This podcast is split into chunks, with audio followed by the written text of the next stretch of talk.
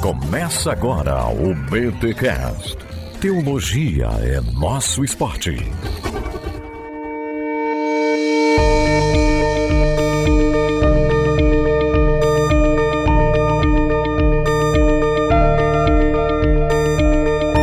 Muito bem, bem, muito bem. Começa mais um BT Cast de número 523. Olha aí, 523 episódios contabilizados, fora os extras. É muita coisa, hein? É muita coisa. Eu sou o Rodrigo Bibo e se na Bíblia a gente tem sexo, matança, traição, reviravoltas, gente fazendo bem, gente fazendo mal, a história da igreja não seria diferente. Ó, muito bom, cara. Seguimos Ó. uma tradição bíblica. É exato, exato, exato. Aqui fala André Heinck autoridades seculares não tratam de coisas espirituais, mas devem passar a espada nos hereges. Assinado Martinho Lutero. Ô louco, ô louco. Não fala do nosso Martinho. Estamos chegando em outubro. Vamos falar bem dele, poxa. É isso aí. Aqui é Léo Cruz e aquele que tiver estômago para ouvir, que ouça. Aqui é Ismael Wolff. De todos os homens maus, os maus e religiosos são os piores. Nossa, quem disse isso? C.S. Lewis. Se essa- Eu ia falar, eu li isso no Lewis, mas eu não sabia que isso era do Lewis. Olha aí, olha aí. Eu lembro que no Lewis. Gente, olha esse time que a gente trouxe aqui, pessoas que amam a história, estudaram história, trabalham com história, para falarmos sobre um pouquinho, né, da história do cristianismo, um overview. Obviamente que a gente não vai passar pela história do cristianismo, mas analisando alguns eventos da história do cristianismo que mostram essa dualidade, eu poderia utilizar. Ou seja, na história da igreja nós temos os cristãos sendo fonte de coisas muito legais e sendo fonte de coisas que deixariam Jesus de cabelo em pé. Ou seja, a história da igreja é marcada por esses sistemas cristãos, por cristãos que fizeram coisas boas e coisas ruins. E a gente vai ter aqui como auxiliar na nossa conversa o livro Opressores e Santos, uma análise do bem e do mal na história cristã, do John Dixon, lançamento da Thomas Nelson Brasil. E é claro, aí eu trouxe aqui essa galera que curte história, curte conversar, pra gente falar um pouquinho sobre isso. Uma pequena introdução e eles escolheram aqui alguns momentos históricos onde fica bem evidente, né? Essa questão, essa mancha na história do cristianismo. Mas será que o cristianismo é tão ruim assim? Será que a humanidade seria melhor sem a religião, sem o cristianismo, como dizem alguns? Bem, o Dixon procura tratar desse tema e a gente vai conversar sobre alguns deles, mas antes, é claro, os recados paroquiais. E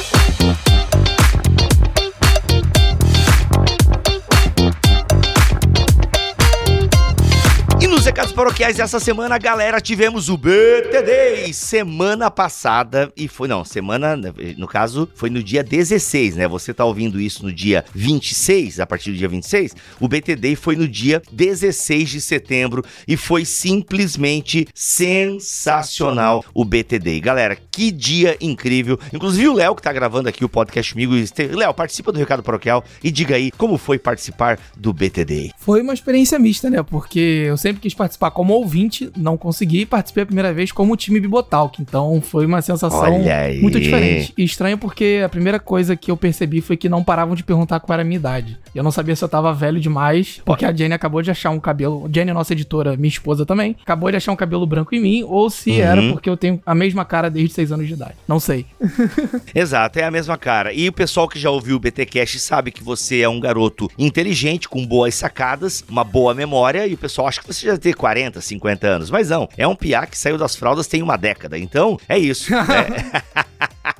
Mas, gente, BTD foi incrível, tá bom? Em breve, aliás, na data de lançamento desse podcast, já vai ter fotos lá no nosso Instagram e talvez na página do Facebook. Ainda tem uns velhos que utilizam o Facebook. Então, foi muito legal. Galera, ano que vem, 2024, sério, guarda uma grana, porque a gente vai fazer ou um BTD tradicional, ainda não sei, ou a gente vai fazer um retiro do Bibotalk. Quando? 14 de setembro de 2024. 14 de setembro, naquele final de semana, tá? Eu tô pensando em alguma coisa que comece na sexta noite, sábado o dia inteiro e domingo de manhã um culto e depois do almoço vai todo mundo embora para suas casas. Dia 14 de setembro, é um sábado. Ou vai ser o BTD tradicional ou vai ser alguma coisa diferente, ainda não sei. Então guarde sua grana, esteja com a gente porque, galera, é muito bom, é muito legal e foi assim, Karen, Vitor Fontana e Cacau mandaram bem demais, Baruque fazendo um som, depois aquele podcast ficou bem legal, então esteja. Bibo, esse ano vai ter mais BTD? Vai! Olha aí! Vai ter BTD em Curitiba dia 2 de dezembro. 2 de dezembro, eu, Cacau e Gutierrez Siqueira, lá em Curitiba. O link para você se inscrever neste BTD está aqui na descrição deste podcast, beleza? Ó, BTD, dia 2 de dezembro em Curitiba, tá bom? E quero agradecer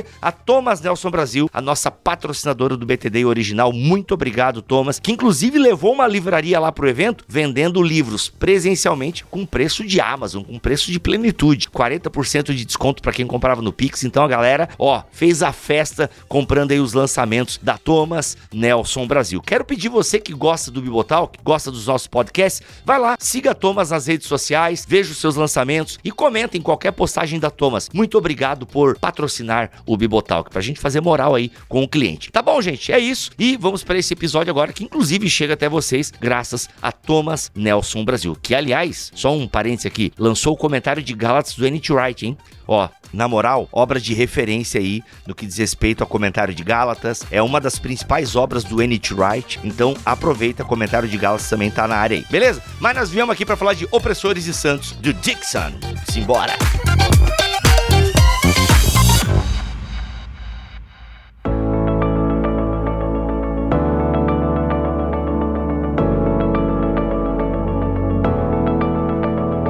Muito bem, meus amigos historiadores. Aliás, eu não posso chamar vocês historiadores, né? O André disse que não gosta. O único que já gravou que é historiador é o. Como é que é o nome dele? Tem um amigo lá, André? Historiador, que trabalha lá nos arquivos com pó, cheira naftalina. Ah, o Karate. Isso, Jonathan, Jonathan, o Jonatas, não. Jonatas Karate. Isso, diz que ele é que é historiador, que tá lá no meio da naftalina, das traças e tal. Vocês são formados de história e professores de história, né? Então, mas eu vou dizer que vocês são historiadores, o André tá errado e ponto final.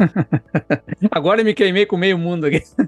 É, né? É, a gente tá aqui pra isso. Aliás, só o fato de tu gravar Bibotal, que já é se queimar com o meio mundo. Então tá tudo certo. Mas é assim, aqui o Jonatas, ele é historiador raiz, né, cara? Ele tá lá no pó do arquivo. Esse que é o grande lance. Ah, olha aí. Ah, eu e o Léo, a gente tá lidando com as fontes também, mas de, da- daqui a pouco de uma forma mais digitalizada, né? A gente tá, tá, tá fazendo um caminho um pouco diferente. Aliás, o Léo é bem digitalizado. Ele usa até. Como é que é aquele negócio lá que tu usa? Notion? Não. Aquele que forma. O Obsidian. Ob- Olha isso, mano. Que isso, cara? Meu Deus. É tipo uma rede neural no computador lá. É, é isso aí. Mas a gente também usa fonte digitalizada porque, assim, né? No meu caso, que é a história do Brasil, a, a conservação das fontes não é lá tão boa. E no caso do, do Ismael, história antiga, assim, o acesso às fontes é difícil. Então eles di- digitalizam pra gente não precisar ir lá no arquivo e comprometer ainda mais a, a- a situação da fonte. Exato. Isso, não, imagina, as minhas fontes estão lá no Muro de Adriano, na- no norte da Britânia, né, cara? Não teria como ir até lá, né, todo momento, imagina só aqui brasileiro. E o bom é que as fontes digitalizadas nos permitem isso também, né? A gente poder chegar a esses acervos.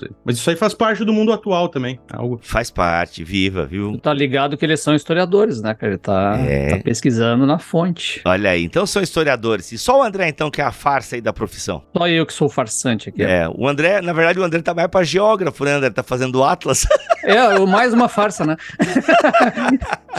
Ai, E no ai. fim das contas, eu sou designer mesmo. É isso aí. Exatamente. Esse... Ô, André, quando é que sai o teu Atlas? Ele sai em maio do ano que vem, a princípio. Meu Deus, coisa da hora, hein, mano? Que É, da hora. Tá Bora fora, fazer um, sério, tá muito legal, cara. Fazer um baita animado. evento de lançamento. Vamos lá, gente. Essa ideia de pensar a história do cristianismo olhando os pontos negativos é uma parada que, aqui conversando no off-topic, vocês acharam uma proposta legal, porque parece que às vezes, né, quando se faz história do cristianismo, há uma passada de pano e tal. Eu queria que vocês comentassem um pouquinho essa, essa proposta que se tem, né, de olhar para a história do cristianismo e ver que nós temos também as nossas dualidades e, e as nossas culpa do cartório aí de pontos bem negativos da história da cristandade. E que esse projeto acaba sendo corajoso de trazer um pouco à tona aí a- as nossas opressões passadas. Eu eu gosto muito de alguns historiadores que trabalham eh, sempre a partir de uma realidade da coisa, né? Eu acho que o lugar da história não é o lugar da apologia. A gente visita o passado e eu acho que a grande função do historiador, uma das grandes funções é de esclarecer a memória, né? Eita! O que nós lembramos, por que nós lembramos e para que serve aquilo que nós lembramos. Então, é, é, o olhar para o passado, ele sempre é uma reconstituição de alguma maneira, né? ele é uma narrativa. Eu acho que nós pecamos quando nas nossas histórias da igreja a gente conta apenas a parte mais bonitinha, a parte mais cheirosa, a gente limpa né, as arestas e apresenta aquilo que de fato no- nos interessa de positivo e de, de bonito que aconteceu lá no passado. Só que a gente vai deixando de fora daí uma série de outras coisas que são tão verdadeiras quanto essas coisas belas. E essas coisas verdadeiras, elas apresentam uma realidade não tão redondinha quanto a gente gostaria, né? E então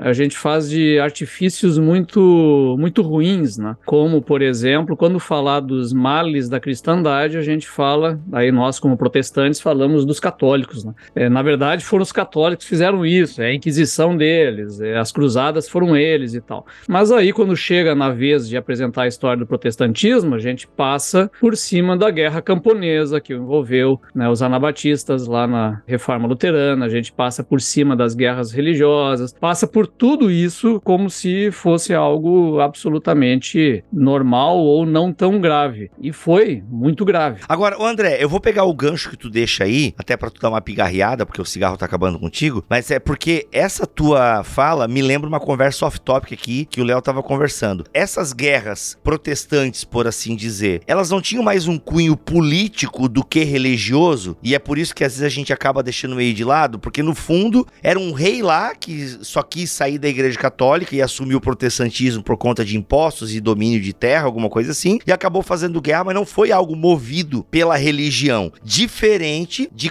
questões do catolicismo romano, por exemplo, em que a motivação para tais barbaridades, o Wolf tá aqui, eu tô falando barbaridade, em homenagem ao Rio Grande do Sul. Nem sei se barbaridade é coisa do Rio Grande do Sul, mas tudo bem, eu acho que é, né? Então o que acontece? Essas barbaridades católicas romanas foram movidas por questões teológicas. Agora aqui tô fazendo advogado do protestantismo, né? Tô aqui para tentar entender um pouco esse lance, se tem um pouco de verdade ou a minha análise está sendo já inocente. A gente tem que tomar cuidado, Bibo, para não reduzir religião a apenas o fator dogmático. Uhum. Religião ela é muito mais amplo que isso. São instituições, são práticas culturais, são conjuntos de símbolos que dão sentido ao mundo. Por exemplo, eu como reformado, inspirado aí no neocalvinismo, a gente pode falar como religião sendo a dimensão transcendental da vida, aquilo que nos nos dá um, um, sentido, um norte que não é condicionado pelo tempo, pelo contexto histórico, linguístico, social, enfim. Então, religião, dependendo do que a gente quer recortar na nossa análise, pode ser tudo isso ou uma parte disso quando a gente fala das guerras religiosas, sem dúvida é consenso historiográfico hoje que quando a gente olha no plano das disputas entre os estados nacionais que estão se formando ali, as questões dogmáticas elas não são o primeiro ponto de discussão. Mas isso não quer dizer que religião não tenha peso nesses conflitos, porque a identidade cristã, católica ou reformada ou luterana ou anglicana, e aí eu tô usando identidade como o ideal do que é ser reformado, católico, luterano ou anglicano que esses grupos têm, isso faz faz parte como um legitimador dessas disputas. Por isso, o peso da religião ele não pode ser relativizado ou ignorado. E uma coisa que a gente conversava aqui no, no Off Topic é que a maioria dos manuais de história da igreja, por uma razão muito simples, eles são dedicados a seminários, então eles focam muito no desenvolvimento da doutrina, mas eles não dedicam espaço para apontar outros materiais em que essa discussão doutrinária ela é apresentada em conexão com o seu contexto histórico mais amplo. Porque senão a gente cria a impressão que o desenvolvimento da doutrina ele passa passa ao largo de todos os outros conflitos que existem na sociedade. E aí eu vou concordar com o Leslie Newbigin quando ele diz que, na prática, no chão da vida, não existe cristianismo contra a cultura, só existe cristianismo na cultura. Porque nós somos cristãos brasileiros que falam português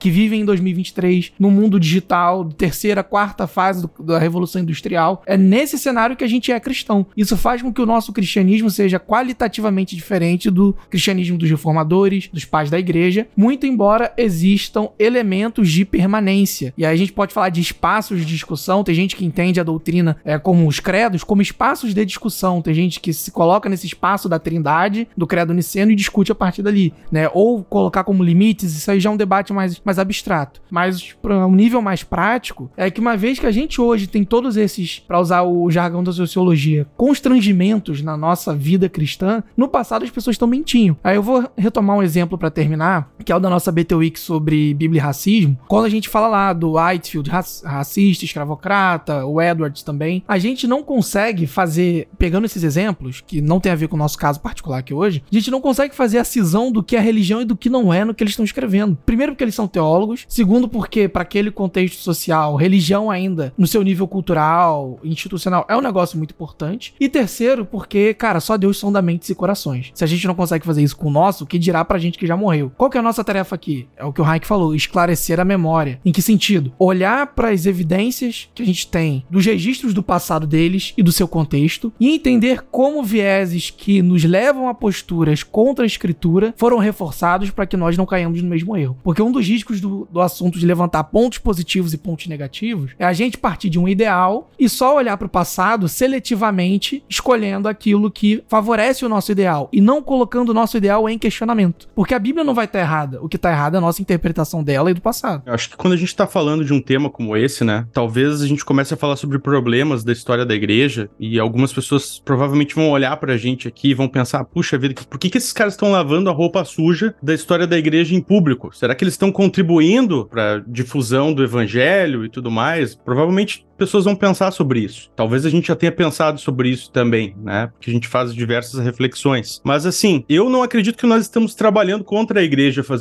isso, né? Como foi dito aqui, a gente está refletindo sobre situações diversas pelas quais cristãos, assim como nós, né, pessoas de carne e osso, tiveram que lidar. Às vezes a gente olha para nossa situação atual e a gente pensa que nós somos ali o suprassumo daqueles que estão vivendo os piores momentos da história do cristianismo, né? E as pessoas se apavoram rapidamente, mas quando a gente vai olhar para história do cristianismo, a gente vai ver que as pessoas tiveram que lidar com problemas o tempo inteiro, né? Então, quando a gente olha para a história do cristianismo com esse viés de identificar os problemas pelos quais os cristãos ali tiveram que lidar e às vezes até incorreram em erros, né? A gente vai estar tá fazendo aquilo, né, que Jesus até nos, nos instruiu a fazer, que a gente tem que antes de olhar para o outro, a gente olhar para a gente também, né? Porque a gente talvez a gente comece a olhar, não, mas é porque os ateus fazem assim, né? Ou então nós aqui como, como protestantes podemos começar a olhar e dizer, ah, os católicos fizeram daquela forma, mas Jesus não nos instrui a isso, né? Ele nos instrui nós enquanto religiosos, e aqui eu vou usar um termo bem guarda-chuva para isso, né? A nós primeiro antes de tirarmos ali o, o cisco do olho do nosso irmão, tirarmos ali a viga do nosso olho, né? Então a gente tem que ter esse cuidado aí quando a gente for trabalhar com essas questões, mas é muito importante a gente passar por todas sem passar pano para nada, né? Porque se a gente passar pano para alguma coisa, a gente vai estar tá lidando com meias verdades. E na nossa crença, nós como cristãos, nós não devemos lidar lidar com mentiras, né? Então a gente tem que partir desse pressuposto aí, entendo eu. Quando a gente fala de história da igreja, eu comentei agora há pouco que a gente foca muito no desenvolvimento da doutrina. Mas no sentido mais do, do grande público que consome história da igreja, às vezes não tá nem tão interessado assim em história da doutrina, mas tá interessado em grandes exemplos. E tá ok, não tem nenhum problema com isso. Nós temos sempre grandes exemplos a, a, a seguir e isso é bom a gente buscar. É o que a gente tá querendo trabalhar aqui é o nosso filtro para poder identificar melhor, de forma mais refinada, com mais cores, e aí mesmo que sejam cores escuras, é, o que aprender desses exemplos do passado? Dentro dessa história exemplar da igreja, a gente costuma ouvir muito que, que nós precisamos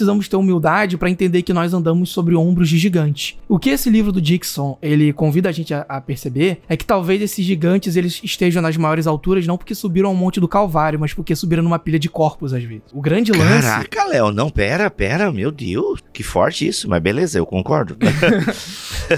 e tem mais, às vezes é, o tamanho é, desse gigante é a imagem projetada sobre ele, né? não é necessariamente o que ele era. Exato. A minha provocação é que, reconhecendo que esses gigantes chegaram nas maiores alturas porque subiram numa pilha de corpos, ou porque fizeram vista grossa a ela e pegaram carona em quem matou esse tanto de gente, a humildade de reconhecer que, quando a gente busca exemplos, a gente está querendo se inspirar para saber como Deus pode agir por meio de nós. E livros como o do Dixon nos convidam a pensar que, puxa vida, Deus age muitas vezes apesar de nós na história. Essa é um caminho que eu acho que garante uma ponderação na hora de avaliar esses cenários bem caóticos que a gente vai descrever. A gente quer que Deus haja por meio de nós, mas muitas vezes precisaremos reconhecer que ele está agindo apesar de nós, mesmo quando a gente erra. É, a mensagem do evangelho é preciosa, né? Mas os vasos que a contêm são de barro. Você não pode nunca esquecer disso, né? É, eu acho, ainda voltando à questão que o Bilbo comentou sobre é, essa, essa coisa de definir se algo é religioso ou político ou tal. Isso é uma visão tipicamente nossa, né? De, de, de projetar no passado, imaginar ah, isso teve uma motivação política, isso aqui foi religioso, aquilo foi econômico, foi social, e tentar separar essas coisas num mundo que não é separado, né? É, se você olhar mesmo a, a, a relação da, das, das reformas, tanto as protestantes como reforma católica com o mundo anabatista da reforma radical, a gente vai perceber que essas coisas, esses assuntos estão todos misturados ali. Né? Quer dizer, o fato dos anabatistas rejeitarem o batismo né, aos seus filhos e rejeitarem o batismo ao qual pertencem é também uma rejeição à cidadania a qual eles pertencem. Então, isso envolve a formação dos estados que estão ali também, envolve a política, envolve o senso comunitário e um monte de coisas, e um motivo para a perseguição que eles sofreram. É, se você pensar no aspecto do pacifismo de alguns grupos anabatistas, como os menonitas e tal, isso significa que eles não vão pegar em armas para defender esses estados emergentes também. Também é uma atitude política, uma relação com o Estado. Então, mas e que parte do quê? Que parte de perspectivas teológicas e bíblicas, porque eles não fizeram isso na lei, eles fizeram com bases bíblicas também. Né? Então é uma discussão teológica e bíblica que envolve uma respingada política que aí vai embaralhar toda essa situação. Né? Então a gente não tem como, é, eu não vejo assim é, a possibilidade de dizer não, veja bem, aquilo tudo não foi motivação religiosa e por isso então está desculpado o cristianismo dessa questão. Não, é um monte de, de cristãos se matando com base teológica por motivos os mais diversos.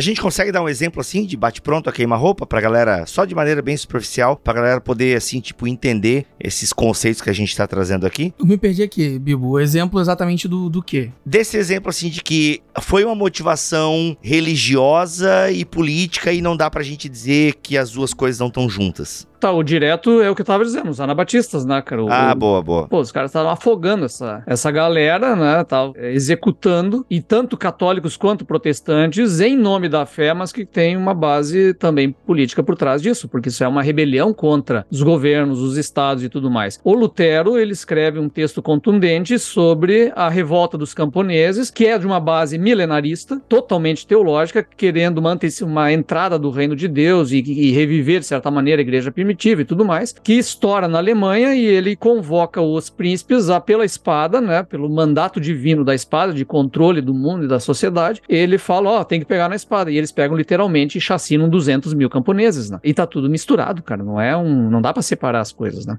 Dá um exemplo mais moderno aí. Sim, eu, não, não ia chegar nem no ponto exatamente da violência, mas para explicar que essas convicções teológicas, elas estão imbricadas em, em outras é, discussões culturais, políticas que vão se expandindo, né? No episódio do fundamentalismo, a gente explicou isso que eu vou resumir agora. Os puritanos estão saindo da Inglaterra por conta da perseguição ao separatismo ou ao não conformismo, como a gente chama o movimento puritano na historiografia, e eles vão para a América porque a Inglaterra ela não é suficientemente uma república e república não no sentido de governo republicano, mas uma comunidade, um país, um reino cristão. Por isso eles vão lá e fundam uma nova Inglaterra com New Havens, ou seja, novos paraísos, novos abrigos, um esforço de criar um país que represente essa república santa e cristã que os calvinistas têm. Esse sentimento eh, vai criar um fundamento na política norte-americana, nos Estados Unidos específico, que os Estados Unidos é um país eleito. E quando a gente chega no, no cenário da briga do fundamentalismo com o modernismo, a gente está vendo uma discussão teológica que passa pela interpretação da Bíblia, mas a base filosófica para a interpretação dessa discussão, ela tá nesse contexto servindo para legitimar dois tipos de modernidade os fundamentalistas querendo legitimar um tipo de modernidade da primeira revolução industrial ali, tem uma base escravista, mas também é uma base colonial, agrária, enfim, e os modernistas querendo legitimar um, uma outra modernidade da segunda fase da revolução industrial, da energia elétrica, da fábrica, do contexto urbano. Isso tudo está permeado nessa discussão, muito embora ela seja uma discussão fundamentalmente bíblica. Mas quando a gente vê por onde ela vai se espraiando e conectando, o debate sobre inerrância bíblica, a volta de Jesus, vai esbarrar nesses temas de qual é o melhor modelo de sociedade para os Estados Unidos e o modelo avalizado por Deus. É que a recepção do texto, hermenêutica, ela não acontece no vazio, né, cara? Não são mentes etéreas pairando acima da realidade. Ele acontece na, na realidade concreta do mundo e da história. E é aí que o, o vamos dizer, o, o, verbo se torna carne. Né? É aí que a ideia vai se tornar de fato uma, uma vivência e nesse processo vai acontecer tudo isso, né? vai acontecer a, a mistura daquilo que nós consideramos separados intelectualmente. Eu acho que dois, né? Outros dois exemplos aí que a gente poderia trazer também disso aí que, os, que a gurizada aí, já que hoje é 20 de setembro que a gente tá gravando, que eu vou chamar eles de gurizada hoje. Pô, cara, eu esqueci disso. Aí, ter cantado o hino já Pois na é. minha abertura, cara. Depois a gente canta aí no final. Vamos cantar no final, então. Dois exemplos que a gente poderia trazer, assim, né? Por exemplo, a gente já gravou um podcast sobre o Constantino, né? E o Constantino, né, foi um imperador que, dentro da- do, do sistema imperial, ali, político imperial, ele se utilizou de argumentação, né, e de um background todo político, né, romano, mas também teve ali, né, as, suas- as suas motivações religiosas, né? Então isso aí estava bastante misturado, né, dentro desse, desse contexto aí. E também, se a gente vier para a história do Brasil, por exemplo, a gente vai ver, né, na, na América Latina, que a escravidão sendo justificada com a Bíblia na mão, né? Isso aí todos nós sabemos, né? Isso aí tá, está bem posto, não é mentira. E a gente vai, vai ver essas barbaridades sendo cometidas com pessoas utilizando textos bíblicos para justificarem ali aquilo que eles querem que aconteça, né? Não necessariamente tentando fazer uma exegese mais pura, no sentido de pegar os textos, né, no seu sentido original, né, dentro do que a gente consegue fazer, mas literalmente, às vezes, usando aquilo ali para justificar as suas atrocidades. Atrocidades na sua opinião, né? Na deles não era. Isso aí, na sua opinião. e assim, uma coisa que, que o Léo falou antes, que é interessante também, né? Quando a gente olha para a história de, de uma forma geral, assim, a gente tem essa história que é olhada de cima, né? Que a gente vai olhar para os grandes personagens e tudo mais. E hoje em dia nós temos movimentos na história que buscam olhar justamente para os populares, né? Exatamente, exatamente. e olhar para questões envolvendo o que eh, a gente tem chamado de religião vivida, que foge daquilo que a gente espera que a religião seja e como a gente espera que ela ocorra, mas como ela ocorre de fato, né? E eu acho que a gente pensar temas como esses daqui que a gente vai estar pensando hoje, nos fazem pensar para a religião vivida, que é a religião eh, executada de fato. Sim, antes de passar pro Bibo, aí a atrocidade, na opinião deles, não era, aí vale a pena a gente fazer aquele movimento da história por baixo, né? Quais eram as pessoas que estavam ali com a Bíblia na mão e contradizendo esses caras. Uhum, boa. Pô, gente, eu concordo com vocês, mas eu tenho maior dificuldade. É por isso que eu falei lá em defesa no começo aqui, porque, pô, muita coisa foi feita em nome do cristianismo, mas, poxa, é, por motivações. Eu sei, aí o que o Léo falou, eu entendo o que o Léo falou, ah, não tem como, a gente não tem como julgar e tal. De fato, o que a gente tem é a declaração pública do sujeito e a ação do sujeito. E é o que a gente tem. Mas, poxa. É, porque aí é diferente daquilo que a gente sempre. aquela escapada, assim, ah, mas o cara não é um crente de verdade. Cara, não tem essa de crente de verdade. É, quem se afirma cristão e age, pronto. É, tá ali, tá lá. Eu não disse que não tem como julgar. Julgar a gente faz sempre. O juízo moral, ele é. Eu não julgo, eu já condeno. É, o fato tá lá. Então, o que a gente tá fa- fazendo aqui, de forma implícita, mas eu vou explicitar, é separar as etapas de juízo. Eu vou usar aqui o Paul Ricoeur, mas ele não é o único que vai falar isso nesses termos. O Carlo Ginzburg vai falar também. O juízo histórico, ele informa o juízo moral. Os nossos valores morais, para eles terem alguma validade, eles não podem ser condicionados pelo tempo e pelo contexto, senão a gente é incapaz de julgar qualquer coisa. Mas, para que o nosso... tá, fala devagar, fala devagar, porque é complexo esse rolê aí. Vamos lá. Até porque já é Paul Riquet. Vamos lá, Meu, calma. o pessoal já deu. O Tico e Teco já caíram pra trás. Paul Riquet. ah. O que que é o juízo moral? O julgamento que a gente faz com base em critérios que não estão condicionados à história e ao nosso contexto. Ou seja, valores transcendentes. Todo mundo tem, por mais que se negue. Não dá pra assumir um niilismo a 100%. Todo mundo tem algum valor que condiciona a sua vida. O juízo histórico é entender como as coisas acontecem. Um entendimento melhor de como as coisas acontecem faz com que o nosso juízo moral seja mais refinado. Quando a gente não entende direito como as coisas acontecem, nosso juízo moral, por mais que os valores estejam corretos, o entendimento deles e a aplicação vai ser prejudicada. Quem fala isso é um outro teólogo que eu gosto muito também, é o Nibo, Reinhold Nibo, que toda a sociedade ela é conduzida por valores transcendentais, mas o entendimento desses valores e a aplicação deles passa por um processo condicionado pelo contexto histórico. Sem entender isso, por mais que eu tenha valores corretos, eu vou viver de forma equivocada. O que a gente tá fazendo aqui é, se a gente acha escravidão ruim, a gente vai dizer, eu acho escravidão ruim, mas não tá no meu papel dizer, eu limpar a barra do Jonathan Edwards, ele já morreu, o que ele fez já tá feito. O que tá no meu papel é olhar pra beleza, dentro de tudo que eu tenho de registro do que ele fez. Como uma pessoa com a capacidade intelectual dele julgou que isso era correto ou que não era um problema tão grande assim. E aí, a partir dessa investigação, eu vou chegar numa conclusão e nessa conclusão eu vou perceber, ah, pelos fatores 1, 2 e 3, ele acreditou que a escravidão era correto. E isso eu tenho que evitar. É isso que a gente tá tentando fazer aqui. E outra coisa, só pra complementar, né? A gente tem a capacidade de olhar para o que o cidadão fez e olhar para o texto bíblico e entender que ele distorceu também algumas coisas, né? A gente, quando a gente faz uma exegese bíblica, a gente vai olhar para o texto e entender o que, que o texto está querendo dizer. Se o cara está fazendo uma coisa, né, dizendo, ah, estou agindo biblicamente, mas na verdade ele está só se utilizando de termos bíblicos ou coisas assim para fazer coisas que estão totalmente em contradição com o texto, a gente pode dizer que ele distorceu, né? E que ele agiu de maneira equivocada.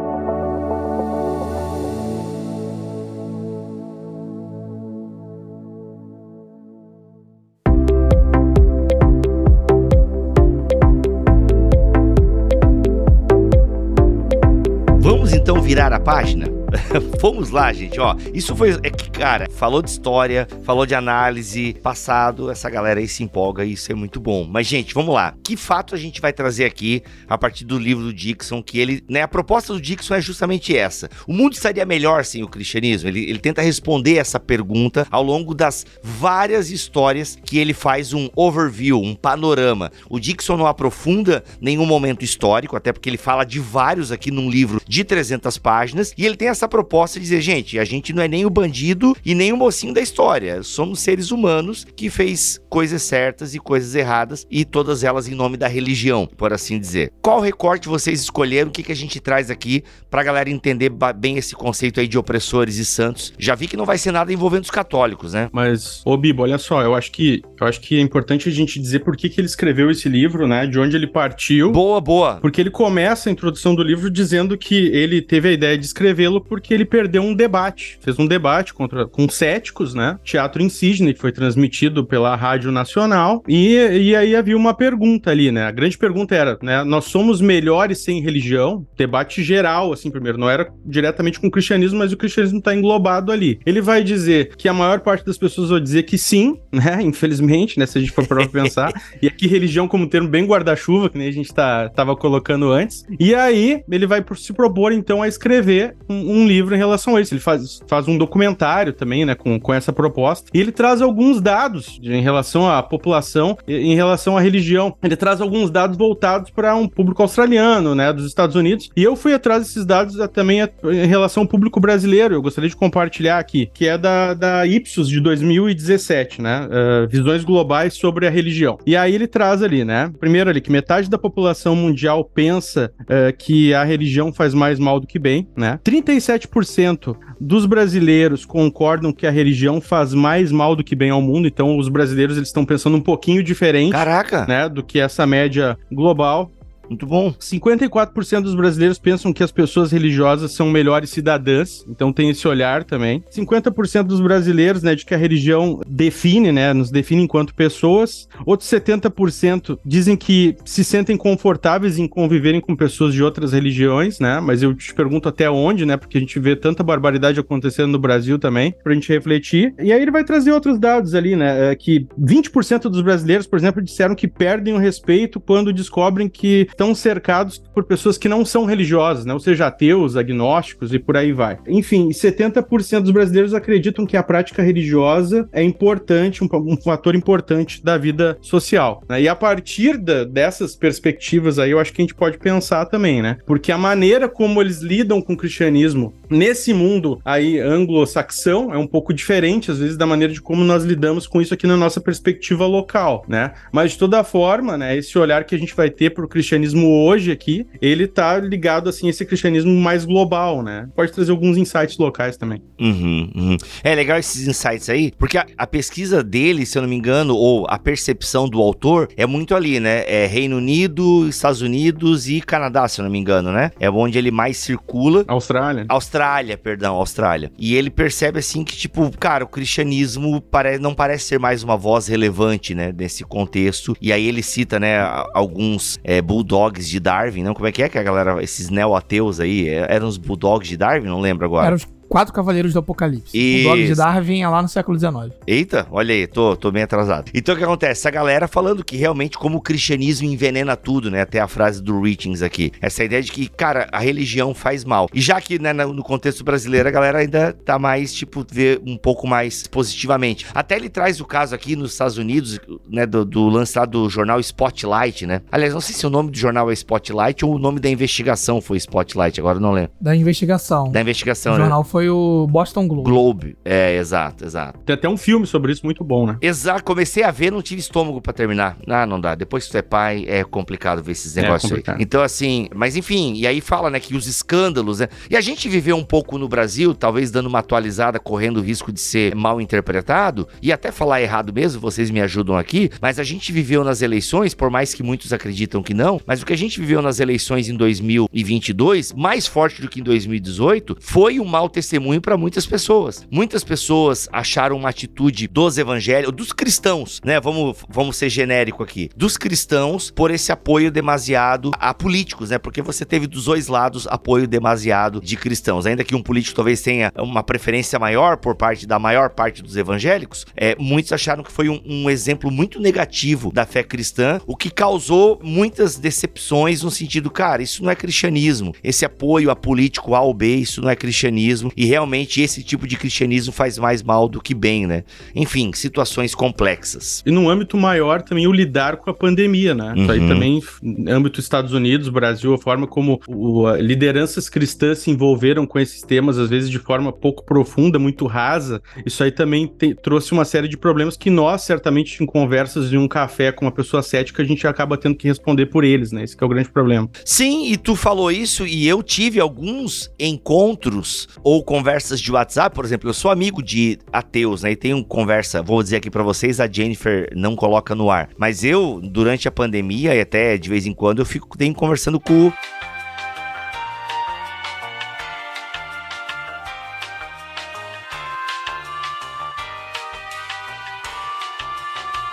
Então eu tenho essas conversas, né, com, com pessoas que não são cristãs e que citam, né, essas declarações e infelizmente acabam virando até um meme, né, como sinônimo de anticientífico. Então você tem muito isso, né, não só no Brasil, mas no mundo, né. Até ele cita isso, se eu não me engano, no início do livro, o Dickens, né? É Dickens não, né, gente? É Dixon. Dixon Dickens é o, o Charles Dickens, O inglês lá, não é? poeta. Poeta, exato. E eu tô falando do Dixon, na verdade, que é o autor do livro. Não, ele até fala isso, que na escala é, de confiabilidade, né? Pessoas que geram confiança, os religiosos estão ficando pra trás e os cientistas mais em cima. Claro que depois da pandemia, a comunidade científica também levou uns baques, né? Porque teve muito cientista falando coisas bem complicadas e tal, sem o aval da comunidade científica.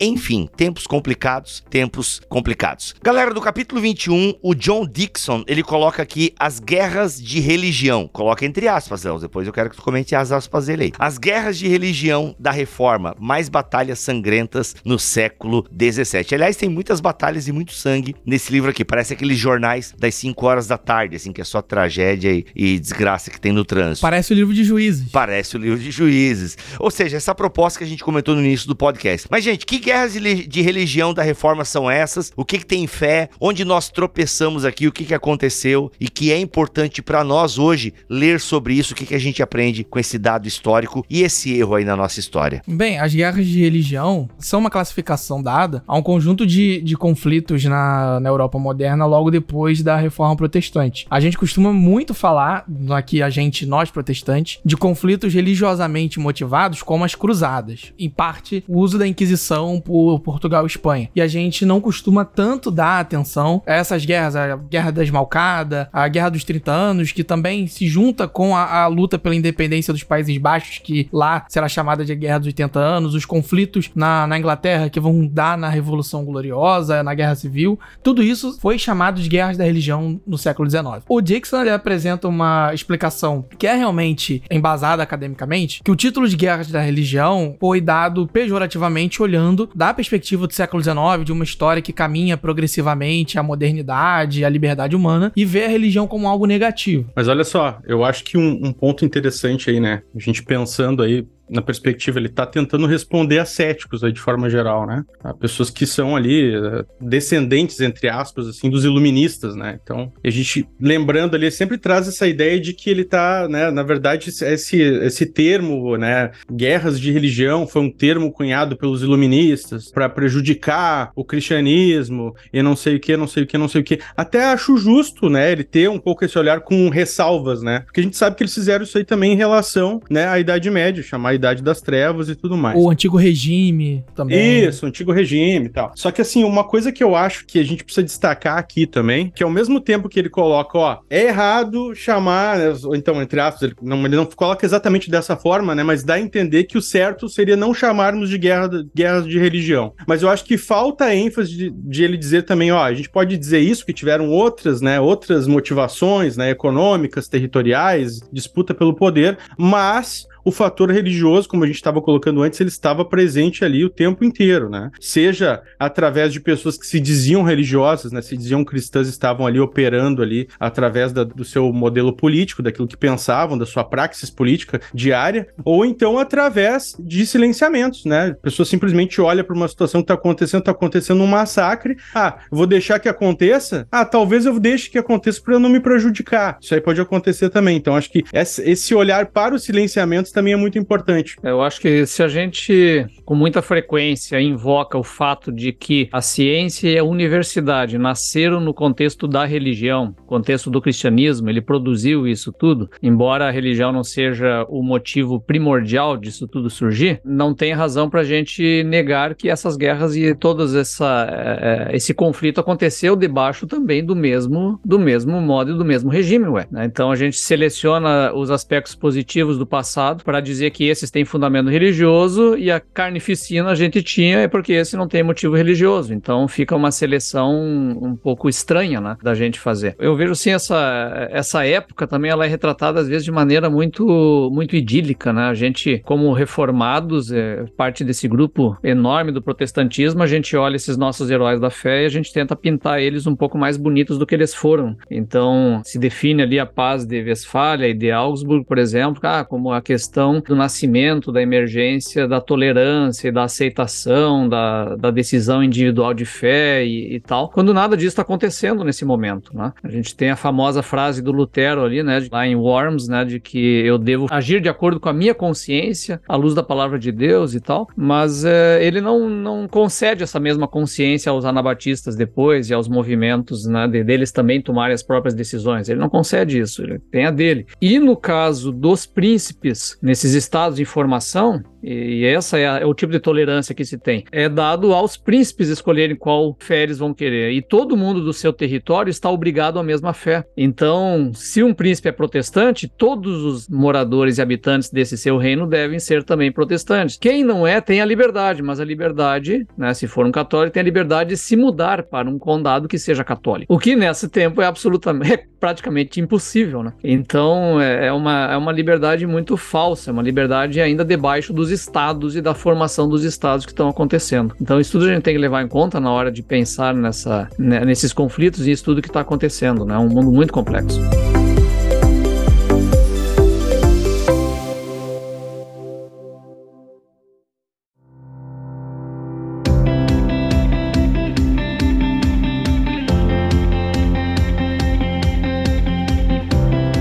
Lição a gente tira para hoje, galera? Né, a gente deu uma focada aqui nas complexidades e coisas complicadas. A gente não falou de eventos históricos, mas deixamos bem claro que sim, na história do cristianismo temos vários momentos complicadíssimos, tanto católico quanto protestante. E o Dixon vai falar disso no livro dele. E no livro dele ele também fala de coisas boas, né? De todo o legado bom também do cristianismo. E obviamente que o mundo seria pior sem a religião. Querem falar um pouquinho sobre isso também? Pra galera também não achar, meu, não vou querer esse livro aí não, porque, mano, é, eu, eu, já tenho a minha igreja aqui local toda complicada. Eu.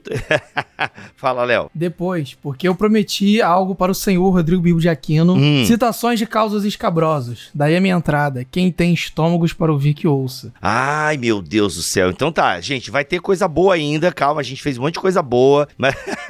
não, a gente não vai falar não aqui, tô brincando. Você vai ver no livro. Mas, Léo, quais são essas coisas escabrosas agora? True crimes da história do cristianismo. True crime. Então, vamos começar começar pelo básico. E aqui eu vou fazer um recorte específico só da França tá? Eu poderia falar também de algumas coisas dos puritanos, mas senão fica muito pro nosso tempo. E aí eu vou mandar um abraço para nossa digníssima amiga Larissa Giron, que já gravou aqui, porque eu vou citar uma da, das historiadoras que ela mais admira, Nathalie Simon Davis, no livro Culturas do Povo. Fica de recomendação também. Nesse cenário da França, foi o cenário talvez mais caótico depois da, da Inglaterra, o país ele fica de fato dividido entre católicos e protestantes. E uma treta colossal, porque isso também vai chegar na família real. Uma parte da família real francesa abraça o calvinismo, uma outra parte continua se mantendo católica. E isso no dia a dia das cidades francesas leva a um tipo de perturbação social, chega a níveis extremos. Vamos falar primeiro de profanação de templos. Em que sentido profanação de templos? A gente precisa lembrar bem rapidamente que esse cenário da, da reforma e pós-reforma ele ainda é bastante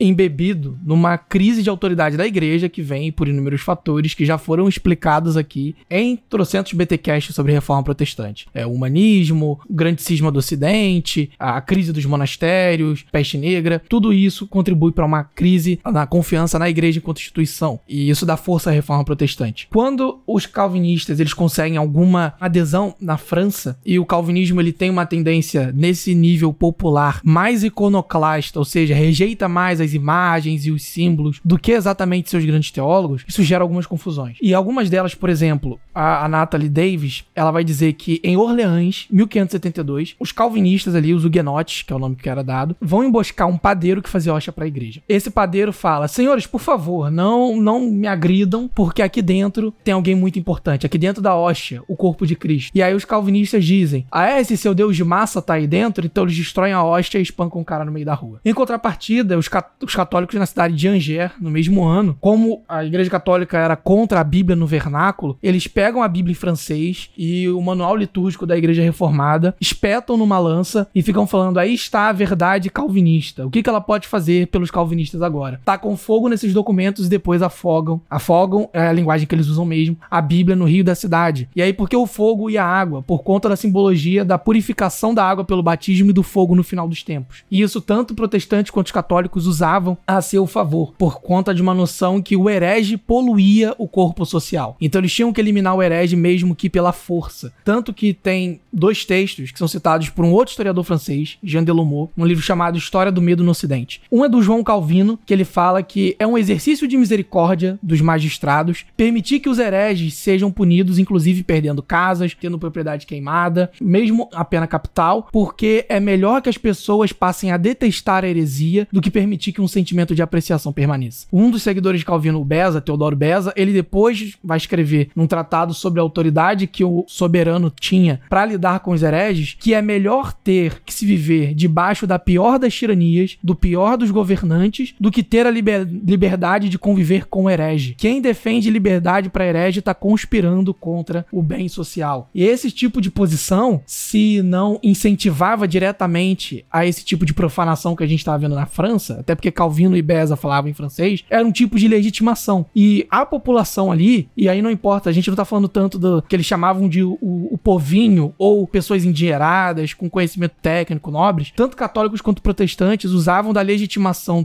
que seus teólogos davam para partir para esse tipo de conflito que envolvia geralmente morte. O que, que rolava de mais pesado também? Deixa eu falar aqui. Caraca, Léo. Vamos para rituais públicos. Vou citar esse, esse parágrafo aqui na íntegra, porque eu lembro que eu li isso no meu primeiro, meu primeiro ano de graduação e essa história me marcou até hoje. A Natalie Davis diz: quase todo tipo de evento religioso público tem uma perturbação a ele associada. A visão de uma imagem da Virgem Maria numa encruzilhada ou num nicho de parede leva um grupo de protestantes a ridicularizar aqueles que a reverenciam. Depois disso, segue-se uma luta. Os católicos se escondem numa casa para emboscar os huguenotes calvinistas que se recusam a tirar chapéus em reverência à imagem da Virgem perto dali. E então aparecem de surpresa e espancam os hereges. Vamos falar de batismo. Na cidade de Nemur, uma família protestante batiza seu bebê de acordo com o ritual reformado no dia de Todos os Santos. Com a ajuda de uma tia, um grupo de católicos rouba o bebê para rebatizá-lo. Um bêbado vê o pai, o padrinho e outros protestantes discutindo o caso na rua, bate seus sapatos de madeira e grita: Aí vem os huguenotes para nos massacrar. Uma multidão se junta, o sino de alarme é tocado e começa uma batalha de três horas.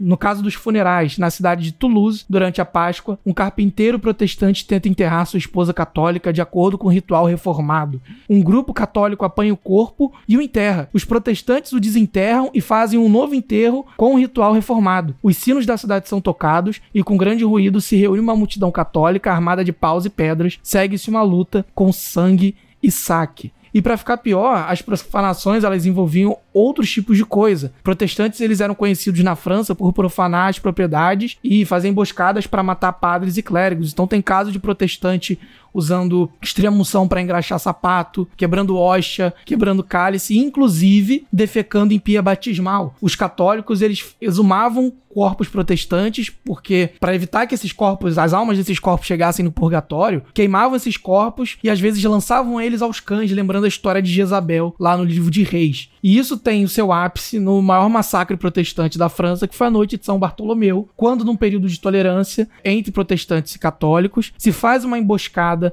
para evitar o casamento da Margarida de Navarra com o príncipe católico, que era o Henrique III, Henrique III, Henrique IV, não vou lembrar, Henrique, Henrique Valois, o nome dele. Então faz uma emboscada contra o exército protestante, apedrejam tanto o Henrique quanto o general protestante Gaspar de Coligny e jogam os corpos da janela para serem pisoteados e lançados aos cães. Então, durante toda a noite de São Bartolomeu, mais de 500 protestantes são mortos na cidade e a Igreja Católica na França cantou e elaborou uma missa de ação de graças a esse evento por anos. Caraca, sério? E se eu não estiver errado, até a Revolução Francesa. É, lembremos que a maior obra cristã de todos os tempos depois da Bíblia foi escrita por John Bunyan, o peregrino, numa prisão por motivo teológico. Caraca, sério? Quem prendeu o carinha? Ué, é o, A Igreja Anglicana. a igreja anglicana, cara. Poxa. Esse é o contexto. É um contexto de discussão teológica interno em que estavam sendo presas as pessoas por divergir da teologia oficial. Então nós estamos falando isso aí, John Bunyan é qual século aqui? Nós estamos 18? 17. 17, século 17. 17? Segunda metade do século XVII, né? Então, coisa não está longe. E eu diria, vem até hoje. Quando o- o Léo estava falando do tipo de coisa que se dizia, cara, eu leio isso aí diariamente no Instagram. E principalmente jovens homens. Jovens. A Natalie David diz. Jovens homens motiv... eram o que tava liderando, Exatamente. liderando essas profanações aí. Hum. Eu lembrei de- dos caras chutando a santa aí uns anos atrás.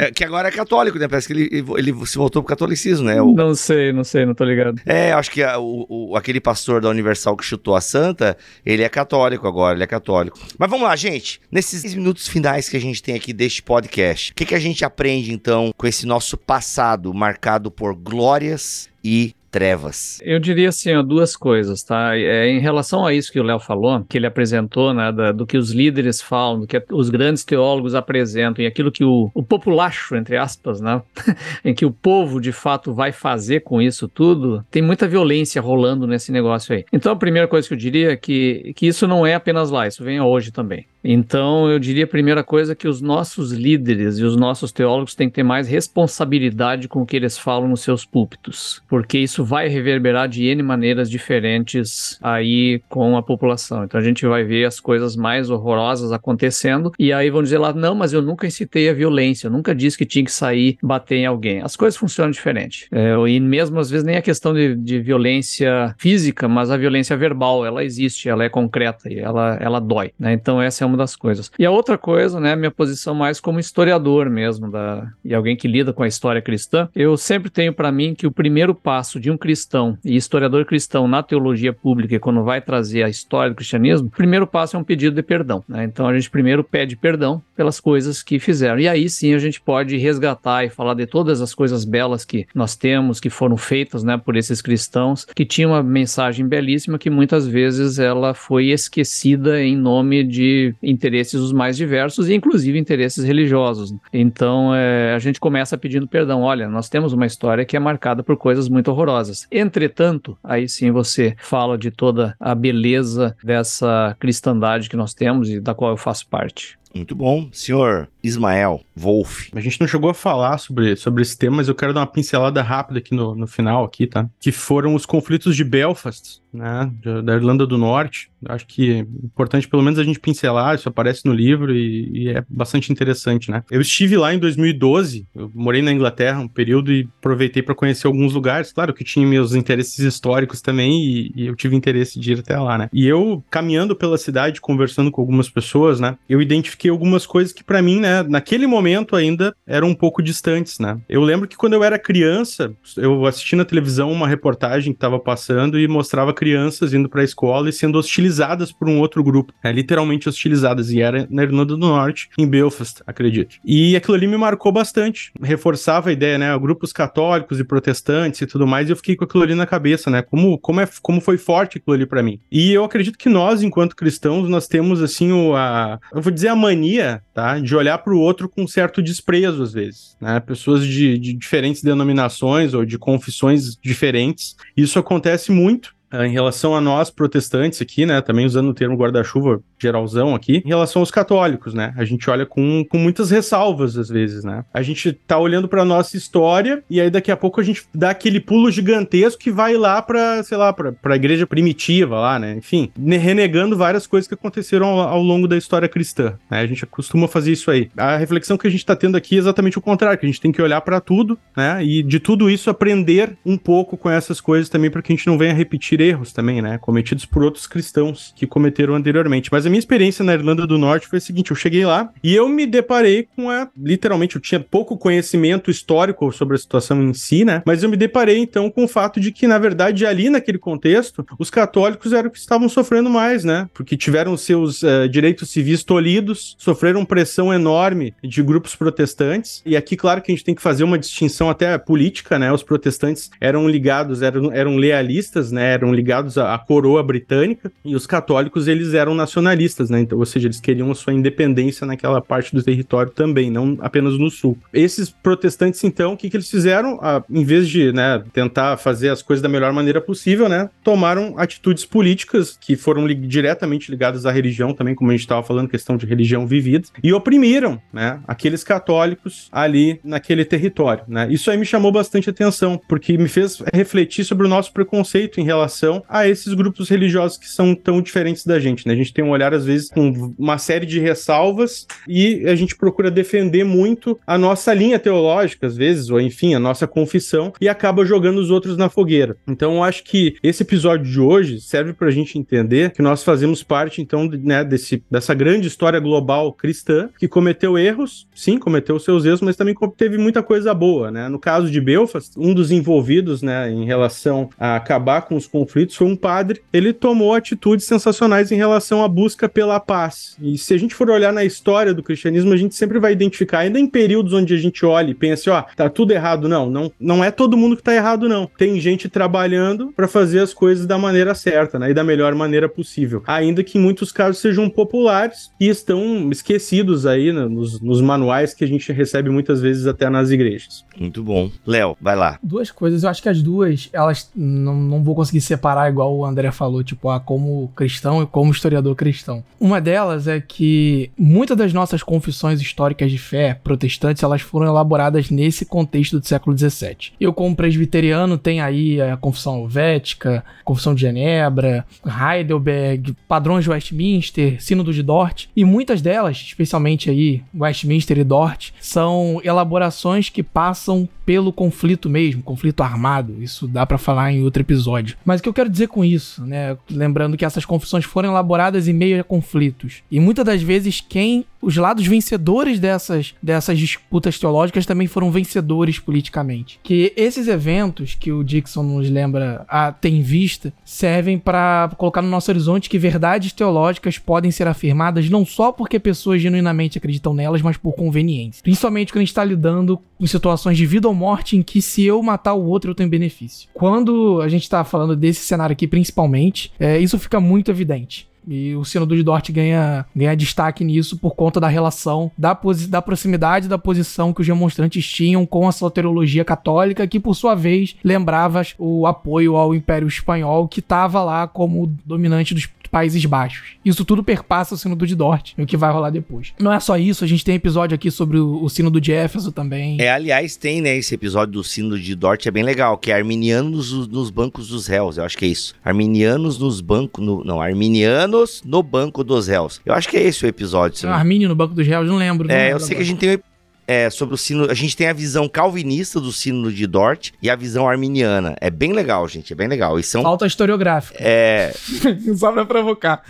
É, mas enfim, a gente tem um episódio sobre o Conselho de Éfeso também. Sim, sim. Segue nessa linha. Verdades teológicas podem ser afirmadas também porque é politicamente conveniente. Uhum, uhum. Precisamos tomar cuidado com isso. Um outro ponto que é muito dito que negativamente por nossa parte, que é secularização e secularismo, todo esse movimento, secularização como um processo e secularismo como um movimento, tem raízes nesse período do século XVII das guerras religiosas. E às vezes isso é convenientemente ignorado para falar das ideias de laicização do Estado, de iluminismo. Onde é que eu quero chegar com isso? A gente não pode cair no erro de contar uma história desencarnada. É, a gente gosta muito de doutrina, de definição teológica, e isso pode nos levar para um caminho de contar a história, qualquer que seja, do cristianismo ou de qualquer outra coisa, como se pessoas não estivessem envolvidas nela, como se experiências e dramas pessoais não fizessem parte dos debates intelectuais e doutrinários que as pessoas estão envolvidas. Esse período em particular me chama muita atenção para isso. Não podemos contar uma história da igreja que seja desencarnada. Cremos num Deus que se encarnou, que se fez gente, que falou uma língua, que comeu comida, que andou por aqui. Então, aqueles que o seguem também precisam ser lembrados nesses quesitos. Muito bom, gente. Tá aí, ó. Galera, se você quer um overview, um panorama, um sobrevoo sobre a história do cristianismo, considerando aí aspectos positivos e negativos do cristianismo, Opressores e Santos, uma análise do bem e do mal na história cristã, do John Dixon. Lembrando que ele é da Thomas Nelson e parceria com a Pilgrim. Isso quer dizer o quê? Que provavelmente você não consegue comprar a versão Kindle deste livro, porque como a Pilgrim é um app de e-books e audiobooks, você não consegue comprar o Kindle, né, a versão para o seu device lá na Amazon. Mas a cópia física, você tem o um link aqui na descrição deste podcast. Opressores e Santos, John Dixon, uma análise do bem e do mal na história cristã. O mundo estaria melhor sem o cristianismo? Então, ao longo dessas histórias e desses eventos históricos, o Dixon vai nos guiando e respondendo essa pergunta. Obrigado, André. Obrigado, Vô. Obrigado, Léo, por estarem aqui neste podcast. E é isso. Voltamos a semana que vem, se Deus quiserem assim permitir. Fiquem todos na paz do Senhor Jesus.